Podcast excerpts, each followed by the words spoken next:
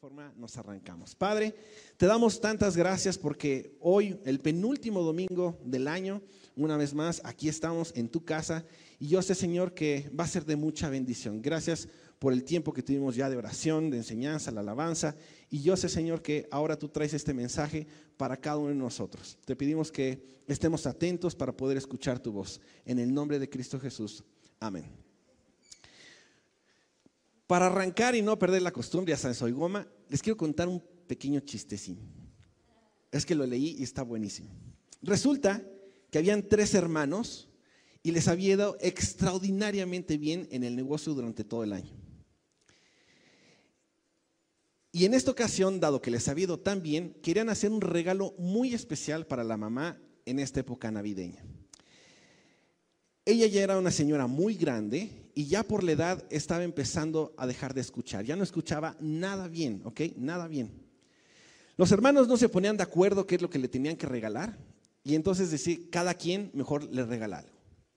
Entonces uno, que se llamaba Carlos, él dijo, en esta Navidad yo le voy a regalar a mi mamá una casa enorme. Ella siempre quiso vivir en una casa grande, grande, grande y ahora se la puedo comprar. Se la voy a comprar en esta Navidad. Otro, que se llamaba Juan, dijo, en esta Navidad yo a mi mamá le voy a regalar un Mercedes-Benz convertible precioso. Me acuerdo que cuando íbamos a la escuela, ella siempre decía que quería un coche lujoso. Y esta vez se lo puedo comprar en Navidad. Y por último, uh, el otro hermano que se llamaba Pepe dijo, mi mamá ha sido una gran cristiana. Y yo sé que lo que más puede apreciar que yo le regale es una Biblia. Pero como yo sé que está perdiendo la vista y prácticamente ya no ve nada, voy a conseguir un loro traído del Amazonas y voy a contratar a los mejores entrenadores del mundo para que el loro memorice toda la Biblia y entonces se la pueda decir a mi mamá. Pasaron algunos meses y algunos meses y algunos meses y entonces estos hijos reciben una carta de su mamá porque vivían lejos. Queridos hijos, no saben lo contenta que me hicieron sus regalos de Navidad. Mi chiquito Carlos, gracias por la casa. Uh, aunque la verdad, como ya no veo bien, a mi edad ya es muy difícil limpiar toda la casa pero muchas gracias. Juan, mi gordito, por fin tuve un carro de lujo. Muchas gracias. Oye, pero ¿no pensaste que me puedo accidentar? Ya casi no veo nada. Y por último, mi hermoso Pepe, tú sí le atinaste el regalo. El pavo estaba un poco delgado, pero estaba delicioso. Muchas gracias. Ay, ¿no está buenísimo? Ok, muy bien, con esto arrancamos el mensaje de hoy. ¿Ok? Les voy a pedir un favorzote. Durante toda la plática, tengan en su mente esta frase, sí hay esperanza. ¿Estamos? ¿Me pueden hacer ese favorzote? Sí hay esperanza. La Navidad, podríamos decir, que es una temporada de interrupciones. Y hasta cierto punto todos los disfrutamos. Déjenme poner un ejemplo. A lo mejor durante todo el año nos portamos medio bien para comer. Y algunos, no me incluí, hacen ejercicio. Levanten la mano todos los que hacen ejercicio así de forma metódica. Bien, ah, sí. ok. Y llega la Navidad y ¿qué hacemos? No, hombre, le entramos con todo. Aquí anoté algunos platillos que solemos comer en Navidad. Ah, ah, ah, al ponche, al atole, los romeritos con camarón, el bacalao, la ensalada de manzana, el pavo, las tortas de... ¿Han comido una torta de pavo? Uf. El puré de papa con mucho gravy, jamón ahumado, lomo de cerdo relleno, los tamales, el pozole, los churros, los buñuelos, ¿Sí o no comemos todo eso en Navidad? ¿Lo comemos antes durante el año? No, no normalmente no. Algunos dicen que sí. Hacemos una pausa también para ciertas actividades. Hay festejos en la escuela, festejos en la iglesia, visitamos a la familia y también las interrupciones de la Navidad llegan con nuevas sorpresas. A lo mejor un cambio de trabajo, a lo mejor pagos que no teníamos contemplados, ahora hay que pagar. A lo mejor un hijo por ahí viene en camino, aquí en Oasis vienen varios bebés en camino. Y si nosotros admitimos, hay ciertas interrupciones en la Navidad que nos provocan miedo y ansiedad. Lo tenemos que admitir. Yo sé que en general, hasta por un momento tratamos de olvidarnos de todo lo que está a nuestro alrededor, pero hay cierto nivel de miedo y cierto nivel de ansiedad, y sobre todo ahora que estamos en, plena pandemia. Ahora, quiero hacer un paréntesis. Yo les, decía a los jóvenes, la ansiedad es como una lluvia de meteoros de qué tal si, qué tal si me caigo, qué tal si me despiden, qué tal si me va muy mal, ¿ok? La ansiedad es como vivir perpetuamente imaginando, porque no estás allí, imaginando estar, ubican como de película esas tablitas donde está el barco pirata y los paran ahí amarrados así con los ojos cerrados para aventarlo con el tiburón. Eso es ansiedad. ¿Qué tal si estoy en esa tablita y qué tal si me avientan al mar? Pregunta, ¿ya te aventaron al mar? No. ¿Estás en la tablita? Tampoco. Eso se llama ansiedad. La ansiedad y el miedo, eso sí, son primos. ¿Ok? El miedo ve a la amenaza, mi suegra, ¿no? La amenaza. La ansiedad es decir, me va a pegar. Pregunta, ¿ya me pegó? Ya, gracias, cuñado. Sabía que alguien me iba a defender. Todavía no me ha pegado. ¿Ok? Esa es, esa es la ansiedad. Me va a pegar, pero no me ha pegado. El miedo te grita, vete. Y la ansiedad dice, ¿qué tal si te va mal? ¿Sí ven la diferencia entre miedo y ansiedad? Ahora, el peligro es que la ansiedad nos roba todo. El sueño, nuestra energía, nuestro bienestar, nuestra sonrisa.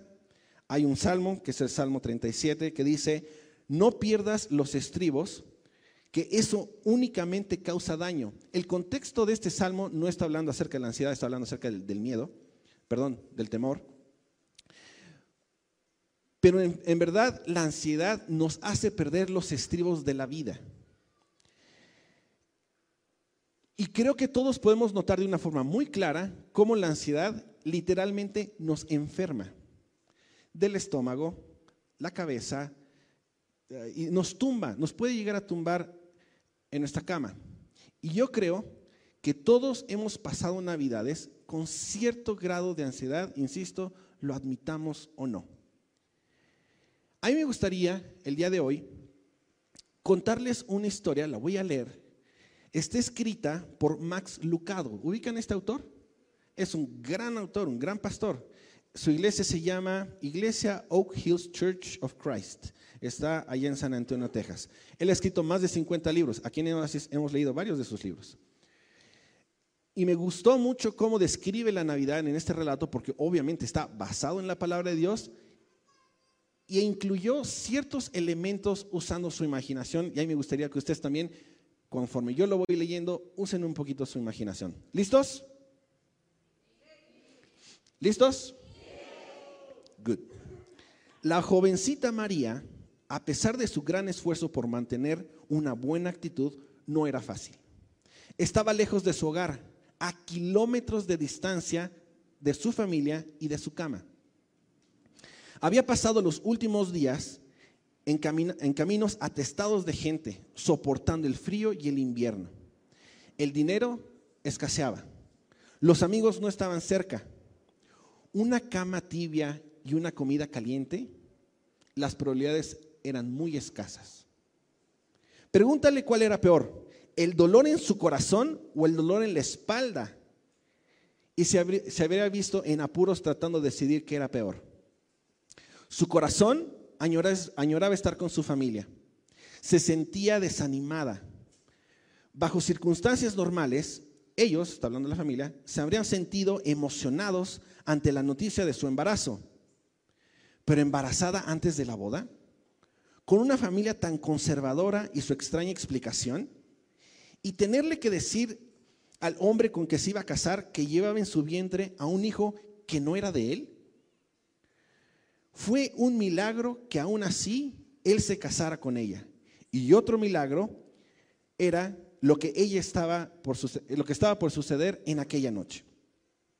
Ella había imaginado un parto en su casa, mamá sosteniéndole la mano, una tía en la otra, una partera, familiares cariñosos, José, una multitud de vecinos esperando afuera. Quizás así todos pudieran experimentar juntos el nacimiento de su, primogénito. Entonces creerían su historia. Al menos así es como me imagino que María se sintió, dice Lucado. Desde luego, puedo estar equivocado. Tal vez el comedero, el establo, fueron su idea. Pero no me parece, y a mí tampoco. Todavía no he conocido una mujer embarazada que sueñe con un establo como sala de parto y un pesebre por cuna. Dudo que María lo hubiera hecho. Así que cuando José regresó al mesón y le preguntó si era alérgica a las ovejas, es un buen presentimiento decir que se sintió desilusionada. No era así como ella lo había planificado celebrar el nacimiento de Jesús. José llevó el burro por el empinado camino que termina en la entrada de la cueva, esculpida por años por el viento y la lluvia. Y toda la vida había usado como un establo. Ayudó a María a bajarse del lomo del burro. José miró el rostro de ella, fatigado y polvoriento por el camino. Se excusó por el austero alojamiento. Él acarició la mejilla y sonrió y entró en la gruta. José encendió el fuego e hirvió agua. María despejó un lugar sobre la paja y comenzó la tarea de traer a Dios al mundo. Y termino con este párrafo. Híjole, mucha atención. Con vacas como testigos y José como partera, hizo justo eso. Momentos después, nada más mírale. Me emociona leer esto. Los pies del caminante del cielo tocaron la palma de la mano de José. La mano del que colgó las estrellas apretó el dedo de María. Con razón los ángeles llenaron el cielo de adoración. Cualquier duda del amor del Padre desapareció la noche en que Dios fue envuelto en pañales de corral para que la paja no rasguñara su espalda. Puf. Esta última partecita me voló la cabeza. Cualquier duda de José, de María, de la circunstancia tan apremiante en que estaban viviendo en esa primera Navidad, digámoslo espantosa. A ver, mujeres, que nazca su bebé en un pesebre, Cualquier duda del amor del Padre desapareció la noche en que Dios fue envuelto. No eran hoggies, no eran pampers, en pañales de corral, así es como lo escribe Max Lucado, para que la paja no rasguñara la espalda de Jesús. En verdad hay muchos elementos en este nacimiento que causan angustia. Quizás como la angustia que hoy estamos viviendo. La palabra de Dios dice, María dio a luz a su primer hijo varón, lo envolvió en tiras de tela, me gusta esta traducción en la traducción viviente, y lo acostó en un pesebre porque no había alojamiento disponible para ellos. Todo lo que sucedió antes de ese instante, caminar, el polvo, el poco dinero, el cansancio, lejos de la familia, todo eso estaba planeado para que resultara mucho mejor de lo que María tenía soñado. Con esto le quiero decir lo siguiente, sí, sí hay esperanza y Dios usó y sigue usando las dificultades que hoy estamos viviendo para cumplir su voluntad. Colosenses 1.16 dice lo siguiente, en Él Dios creó todo lo que hay en el cielo y en la tierra, tanto lo visible como invisible, todo fue creado por medio de Él y para Él. Cristo existe antes de que todas las cosas y por Él se mantiene todo en orden. Dios sigue manteniendo todo, absolutamente todo en orden. Y lo va a seguir manteniendo por amor por ti y por mí. Oye, Goma, pero es que las cosas de verdad que en mi casa están bien complicadas. Lo sé. Pero Dios sigue manteniendo todo en orden, incluyendo los problemas en casa. Las voces a nuestro alrededor nos dicen que no hay solución. Ya no más, ya no le muevas, no inviertas, no te muevas, no estudies. ¿Para qué le hacemos? Dios ya viene pronto, ya se acabó, ya no hay más, ya no hay solución. Y Dios que nos dice, si hay solución en mí. Déjame darte un consejo y como diría Gómez, es un consejo y no te lo voy a cobrar. Perdón, es que este mouse no es el de siempre y está un poquito lento. No te presentes a gritarle a una crisis si no te presentas primero a platicar con Dios. Va de nuez. No te presentes a enfrentar tus problemas y tratar de resolverlos si no te presentas primero a platicar con Dios, que fue lo que hizo José y que fue lo que hizo María. ¿Tienes una crisis financiera? Primero acércate al Señor. Pregúntale cómo es que Él maneja las finanzas y Él te va a dar la clave para cubrir tu crisis financiera. ¿Tienes un problema en casa? ¿Ya no aguantas a el perro? No, es que si digo el esposo o la esposa me viene encima. El perro, acércate primero con Dios y platícale, Señor, ¿qué me dices tú acerca del amor? Y enfrenta ahora sí tu problema. Sea lo que sea, preséntate primero delante de Dios y luego con tu bronca. Filipenses 4, 6 y 7 dice lo siguiente, ya lo hemos, lo hemos leído en varias ocasiones. No se preocupen por nada, en cambio oren por todo. Vaya tarea. Díganle a Dios lo que necesitan y denle las gracias por todo lo que le ha hecho. Dos cosas bien importantes. Primero, lo que acabo de decir, platícaselo a Dios. Dile a Dios lo que estás pasando. Y número dos, y dale gracias por todo lo que tú tienes. Versículo 7, así, ahí está la clave, así experimentarán la paz de Dios que supera todo lo que podemos entender. La paz de Dios cuidará su corazón y su mente mientras vivan en Cristo Jesús. Esa clase de paz es la paz que María estaba experimentando. Y esa paz, yo estoy seguro que es la que todos nosotros nos gustaría tener. El salmista David hizo una pregunta en una de sus oraciones y la vamos a leer. Dice lo siguiente. Cuando los fundamentos de la ley y del orden se desmoronan, se desmoronan, ¿qué pueden hacer los justos? Y yo estoy seguro que nosotros nos hemos hecho la misma pregunta. Por ejemplo, cuando hay ataques terroristas, cuando hay asaltos en la calle, cuando me están eh, amenazando en el negocio, el otro día Liz decía, por favor, oren por mi negocio, porque hay asaltos alrededor. ¿En dónde me refugio? ¿Qué hacemos con tanta maldad que hay en el mundo? Otra de las preguntas que nos hacemos es, cuando hay tormentas, cuando hay terremotos, cuando hay grandes incendios como los están habiendo, ¿a dónde corro? ¿Dónde me escondo? Cuando las familias se destruyen, cuando han lastimado mi corazón, cuando lo siguen apachurrando, ¿quién me va a consolar?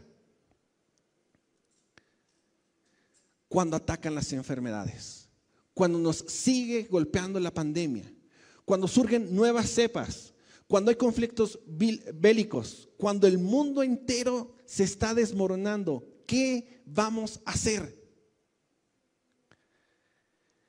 Curiosamente, David no contestó a su pregunta con argumentos o explicaciones. Él contestó a su pregunta con una declaración. Versículo 4 dice, el Señor está, no estaba o va a estar, el Señor está en su santo templo. El Señor aún gobierna desde el cielo, observa de cerca cada uno y examina a cada persona sobre la tierra. Sí, a la fecha el Señor está y seguirá gobernando desde el cielo. Y Él tiene absolutamente todo bajo control. Y cuando el mundo entero está temblando y se está desmoronando y prendemos las noticias y vemos que en verdad eso está hecho un caos, sí hay esperanza. Dios sigue de pie. Él no le tiene miedo a la pandemia ni a nada. Sí hay esperanza en Cristo. ¿Lo creen?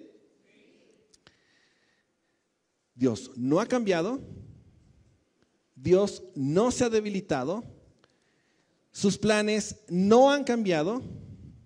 Y en verdad las tormentas no lo afectan. ¿Cuántos de nosotros tuvimos que hacer cambios que no teníamos contemplados producto por la pandemia? Levanten la mano. Prácticamente todos. El Señor no cambió ni uno de sus planes. ¿Recuerdan la historia de José, hijo de Jacob? Este año lo compartí con jóvenes y después lo compartí con mujeres y con varones. En resumen, tiene un padre mentiroso, sus hermanos lo odiaban, fue vendido como esclavo, encarcelado injustamente y deseamos todas las circunstancias desde que antes naciera eran un reverendo caos. No había futuro para que él tuviera éxito el día de mañana. En verdad, su vida era una angustia andante. Y podemos ver una vez más cómo la mano de Dios que tenía planeado para su vida éxito total se llevó a cabo. Y a mí me gustaría que leéramos nada más un parrafito en el momento final donde el Señor lo levanta. Y fíjense nada más lo que sucede. El faraón le dice a José, es obvio que no hay nadie más sabio e inteligente que tú. Quedarás a cargo de mi palacio y toda mi gente, perdón, y toda mi gente recibirá órdenes de ti. Recién salió de la cárcel, ¿va? No más recuerdan. Así que el faraón puso a José a cargo de qué? De todo Egipto. Y le dijo, yo soy el faraón, y fíjense nada más, pero nadie levantará una mano ni un pie en toda la tierra de Egipto sin tu aprobación. Wow. Dios tiene un gusto muy especial para convertir tragedias en triunfos. Pregunta, ¿estás viviendo una tragedia o algo que le tiene sombra de tragedia? Levantan la mano, ¿ok? Para todos ustedes les tengo una buena noticia. Dios tiene un gusto, pero en verdad que muy especial para convertir las tragedias económicas, emocionales, espirituales en grandes triunfos. Lo hizo con José, lo hizo con Daniel, lo hizo con Moisés, lo hizo con Jesús en la cruz y por supuesto lo hizo con Jesús en su nacimiento. Yo les quiero preguntar, en serio, a modo de reflexión, ¿estás por pasar una difícil Navidad? Por favor, dejen tantito a un lado el pavo que a lo mejor ya compraron o los regalitos. No, no. Eh, ¿Estás pasando un momento difícil? ¿Esta Navidad va a ser una Navidad difícil para ti? A lo mejor tu economía no estaba como tú la tenías contemplada. A lo mejor has perdido familiares que te gustaría que estuvieran contigo. A lo mejor tu casa se ha visto desmoronada. A lo mejor tenías grandes sueños, tenías otros planes y ya no están. Estás por pasar una Navidad, híjole, un poquito... Jesús nació, Dios sigue sentado en su trono y si hay esperanza. La pandemia la tiene controlada. Todas las noches prendemos la tele ya antes para dormir. Me voy a YouTube, sección de noticias, donde ya nada más vienen los bloques así y vemos los números. ¿no? Y Gaby dice, ya, paga eso, por favor. ¿no? Yo ahí ando checando, ¿no? ¿Cómo están A ver, tranquilos. La pandemia está controlada. Dios tiene el poder también para recuperar todo lo que hemos perdido. En estos días, semanas, meses? ¿Qué has perdido? Yo los tres pelos que me quedaban se me fueron en esta pandemia. Te rías. Dios sigue siendo el dueño de todo el oro en el mundo. Él provee. Cuando empezó la pandemia, ¿te acuerdas, amor? Ay, ¿se acuerdan cuando empezó la pandemia? Y ese Señor, no va a haber oasis, va a estar cerrado. ¿De qué voy a comer? Y una amiga, Annette Bouquet, nos llevó comida para rato. Dios es el dueño de todo el oro. ¿Cómo está tu corazón? ¿Dolido? Porque tenemos un Dios cardiólogo buenísimo. Él es quien y el único que nos da la certeza de que el día de mañana vamos a tener trabajo. Que el día de mañana vamos a poder estar con nuestra familia, aun cuando hoy no lo alcanzamos a ver. Que nuestro negocio nos va a ir bien. Ahí está sentado mi socio. Nos va a ir bien. No nos ponte a trabajar. ¿Saben? Si lo hizo con María, también lo puede hacer contigo y también lo puede hacer conmigo la Navidad de María fue un poco angustiante. Y entonces viene la pregunta, oye Goma, ¿qué es lo que tengo que hacer para que este mensaje, que está tan bueno, se haga realidad en mi vida? ¿Qué es lo que tengo que hacer? Es una pregunta que todos nos deberíamos de hacer. Espérenme.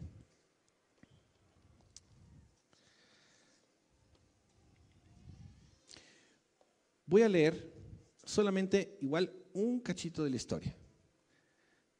José subió de Galilea, de la ciudad de Nazaret, a Judea, a la ciudad de David, que se llamaba Belén, por cuanto era la casa y familia de David, para ser empadronado con María su mujer, desposada con él, la cual estaba encinta.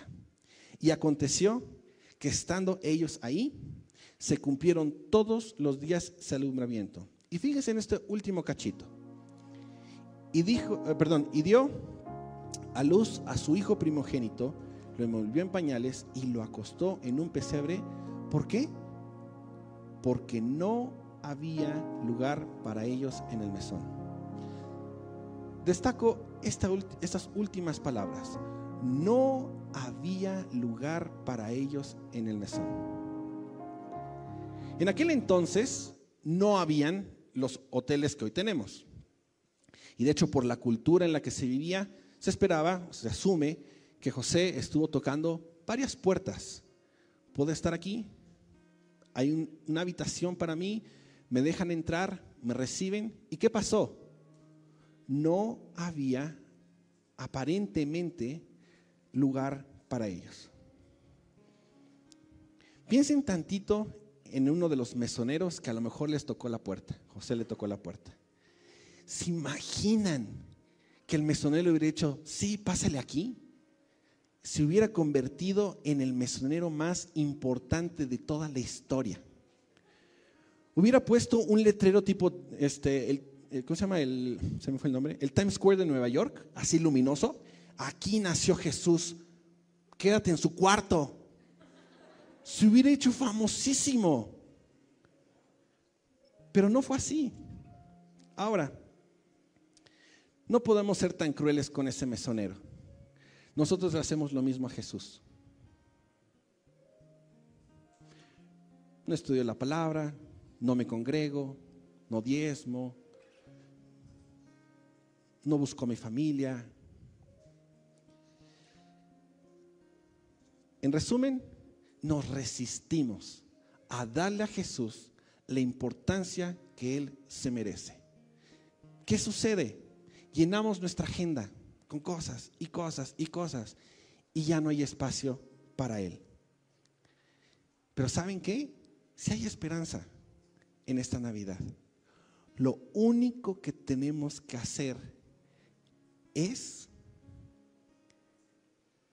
ya sé que estás pensando, abrir mi corazón. No, eso ya lo hiciste.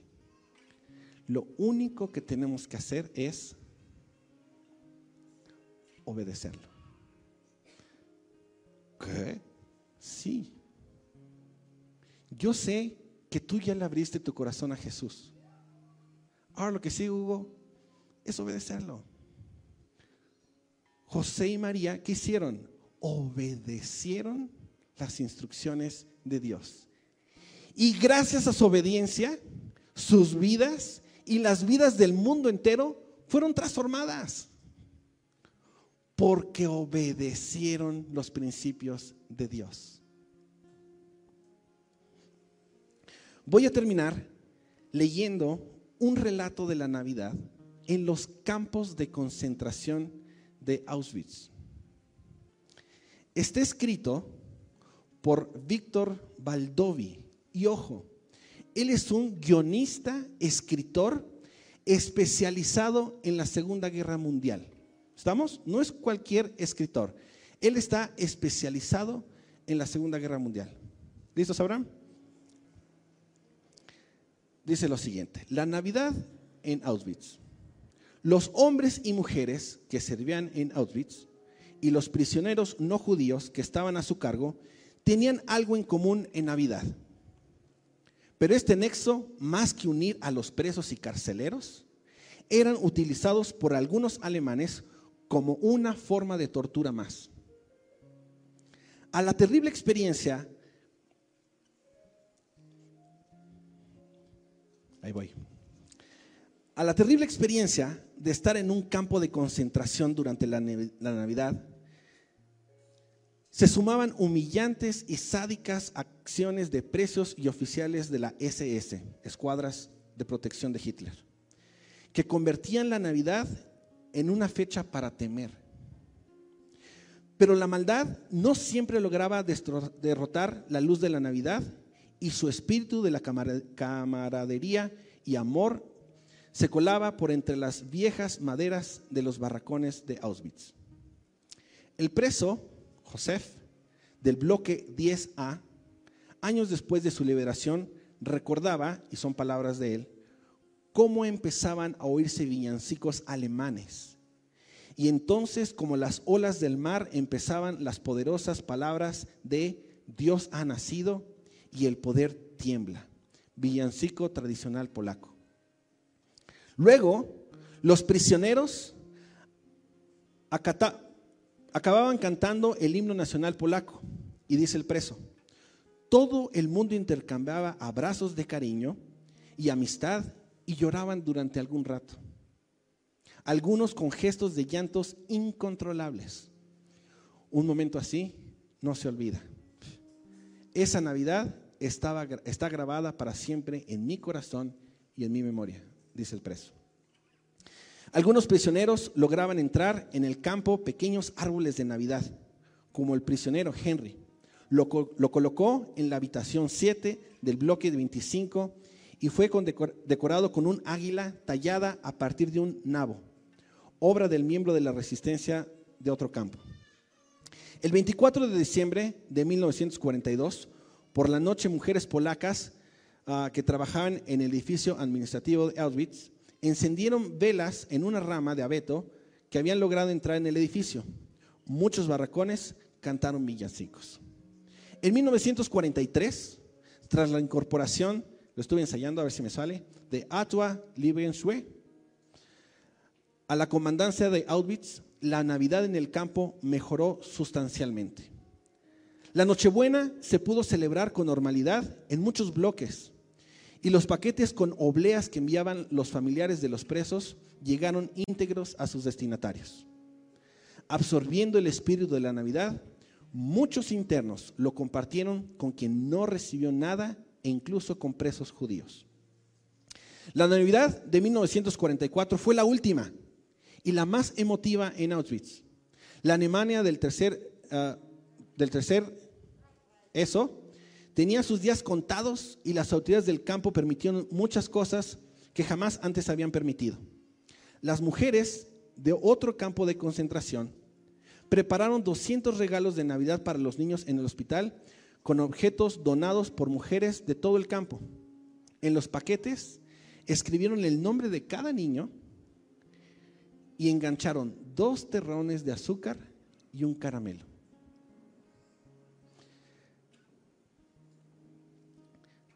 La víspera de Navidad de las mujeres, en una de las vísperas de Navidad, las mujeres se disfrazó y repartió los regalos entre los niños del hospital a otros 15 niños de otro barracón.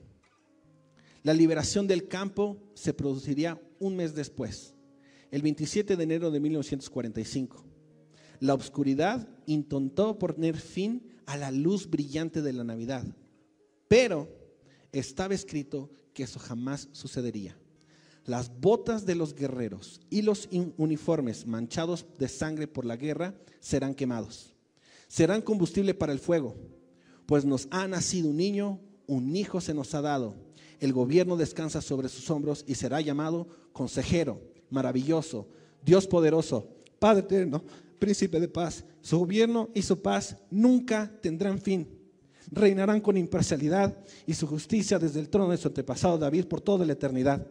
El ferviente compromiso del Señor de los ejércitos celestiales hará que esto suceda. Isaías 9, del 5 al 7. Así termina este escrito. Wow. Les digo una cosa, aún en los campos de concentración, los campos más terroríficos que jamás van a existir, ahí hubo esperanza. Y se llama Jesucristo. Sí hay esperanza. Lo único que necesitamos hacer es obedecerlo. No seamos cristianos a mi manera. A mí me acomoda más así. Diría Gómez, ándate pues. No, José y María obedecieron y gracias a su obediencia Jesús nació.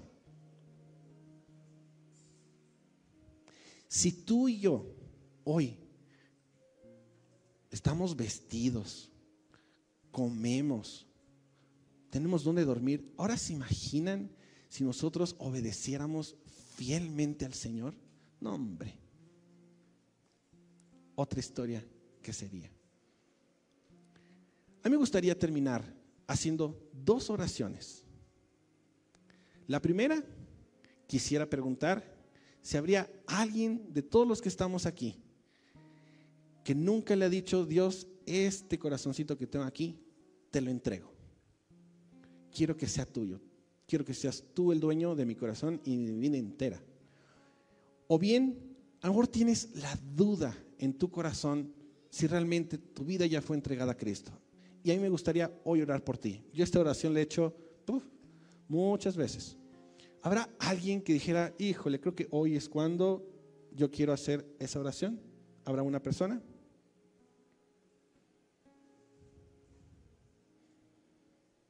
Todos tenemos la certeza de que Jesús está en nuestro corazón. Venga, la segunda oración.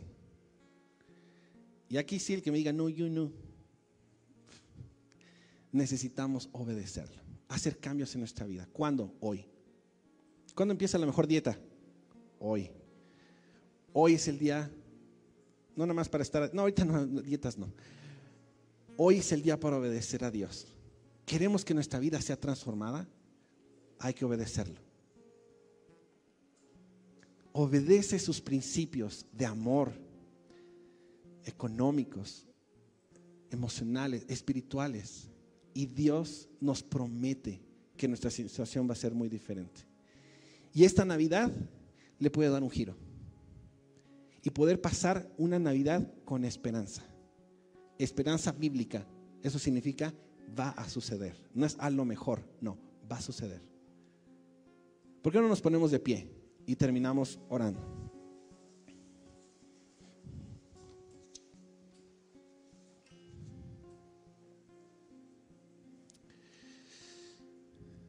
Si vienes acompañado de alguien, me gustaría que le des la mano.